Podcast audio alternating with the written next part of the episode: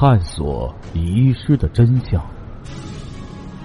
这里是《刑事案件奇闻录》，我是欢喜杰生。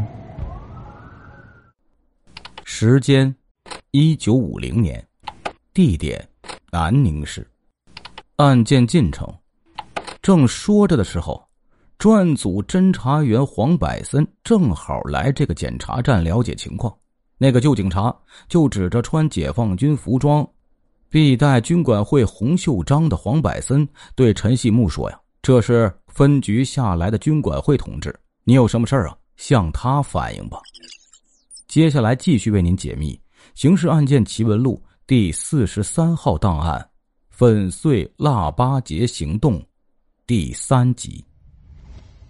冷不防弄了个一头雾水的黄百森，不知陈细木刚才说了些什么话，但不便推却，也只好点点头，招呼陈坐下，和气的询问老乡：“你有什么事儿啊？我是分局的，可以对我说说。”陈细木一开口，黄百森就暗吃一惊：“我是受韦如山的委托，前来向你们报告情况的。”黄百森一跃而起：“什么？”魏如山，哪个魏如山？陈细木说：“就是那个犯狗的魏如山呀。”啊，他现在在哪里？他在我的船上，这会儿正发着高烧呢。黄百森也顾不上问要报告什么情况了，急忙道：“好好好，老乡，请你马上领我到你的船上去。”黄百森于是请检查站派了两名警员作为临时助手，跟着陈细木前往渔船停泊处。渔船停在一里开外的一个小河湾里。黄百森上船去一看，被窝棚遮盖着的尾舱里，半躺半依着一个脸色暗黄、双目紧闭的病人，身上裹着一条败絮占路的破棉被。仔细辨认，依稀认出那确是韦如山其人。陈细木对韦如山说：“山哥，我把分局的军管同志啊请来了。”韦如山睁开眼睛，一看见黄百森那身穿着，脸上顿时显出激动的神色，挣扎着撑坐起来：“大军同志，哎，你要给我做主啊！”一头雾水的黄百森听得有点愣了。韦如山是杀人凶手，不过一天多时间，怎么成了这副模样？又提出要给他做主，这究竟是怎么一回事呢？心里这样想着，嘴上当然要明确表态。老乡啊，你有什么话，请尽管说，我听着。韦如山却闭目喘气儿，一时开不了口。黄百森问陈细木：“船上是否有开水？”让韦如山先喝点水再说。陈细木说：“没有开水，但可以烧。”黄百森就让把那口砂锅送到岸上去，让那两个警员找些枯树枝来，先烧点开水。烧水的时候，陈细木说：“要不我先说吧。”黄百森寻思，听过韦如山的陈述，肯定还得听陈细木的，让他先说也好，于是就点头：“好的。”那先听你说吧。陈细木于是做了以下这番陈述：他跟韦如山是结拜弟兄，韦如山比他大四岁，年长为兄，那还是七八年前的事儿了。之后啊，虽互有联络，但相处的时间并不多，因为两人干着不同的营生。韦如山是放狗的，他是打鱼的，而且各自都已成了家。有时江上划着船擦肩而过，也就不过打个招呼而已。陈细木跟韦如山一样，也是在江边上搭建了一个岸上住所，不过他穷，搭的是窝棚，离此刻泊船处不过一箭之距。前天半夜，他正在沉沉大睡时，被老婆给推醒了，悄声说外面有异样动静。陈细木翻身下床，抄起一柄鱼叉，就到了门边。侧耳谛听，门外果然有异响，那是轻微的、不规则的哒哒之声。这种声音之前他从来没有听见过。正要仔细分辨时，窝棚的竹门被人扣响了，那节奏也是不规则的。似是一个七老八十的老者，颤颤巍巍的在扣着。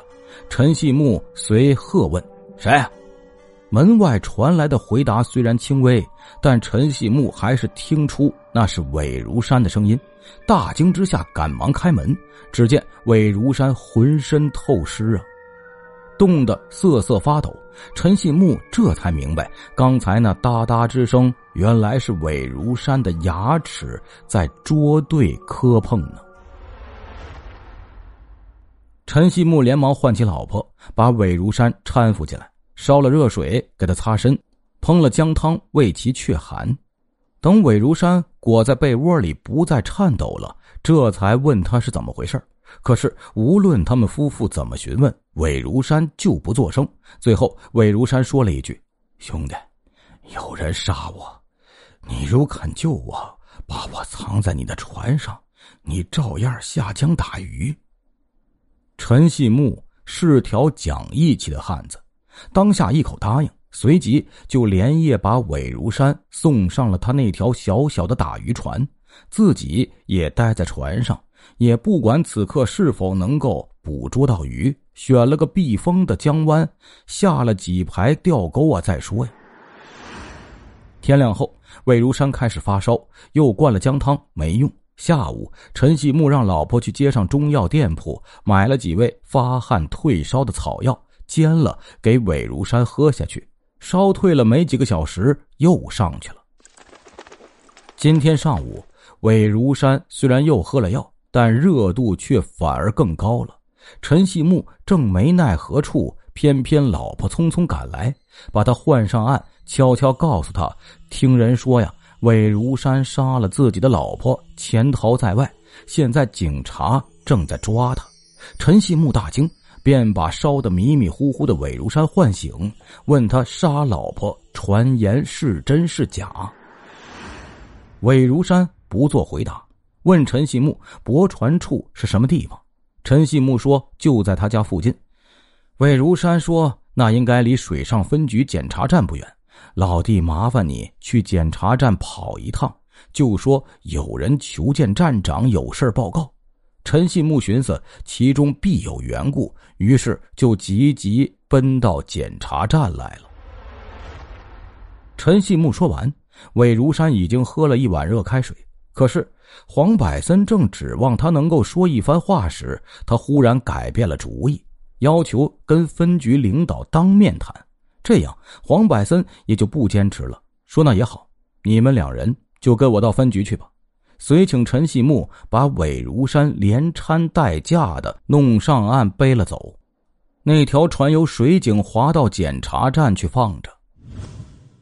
专案组另外三位侦查员对于韦如山的到来当然喜出望外。组长秦俊军听说韦如山正发高烧，说：“那先请个郎中来瞧瞧吧。”于是请来一个中医，一番望闻问切后。诊断说，韦如山的毛病是受了寒气，且被极度惊吓所致。遂开了祛寒的中药，说两三天就会恢复的。专案组又请伙房下了一碗鸡蛋挂面，多撒胡椒粉给韦如山吃了，顿觉振作。于是就开口说话吧，把你这两天的情况给我们听听。韦如山的叙述使侦查员颇出乎意料。